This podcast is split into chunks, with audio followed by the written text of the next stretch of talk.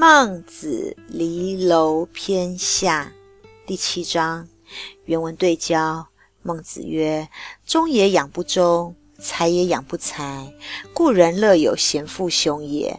如忠也弃不忠，才也弃不才，则贤不孝之相去，其间不能以寸。”语义对应。孟子说啊，有德性的人都可以教育没有德性的人，有才华的人都可以熏陶没有才华的人，所以人们都有以有贤德的父兄和兄长为乐。如果有德性的人不去教育没有德性的人，有才华的人嫌弃没有才华的人，那么贤德和不贤德之间的距离便也就微乎其微了呢。有德帮无德。有才助无才，如此一来，社会才能够共同的进步。